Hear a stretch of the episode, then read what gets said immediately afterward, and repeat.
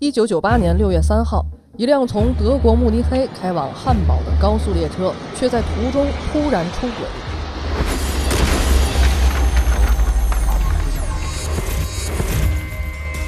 造成了世界高铁历史上第一次严重的伤亡事故。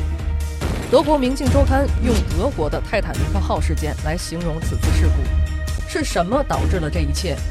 是速度与安全不能并存，还是另有内情？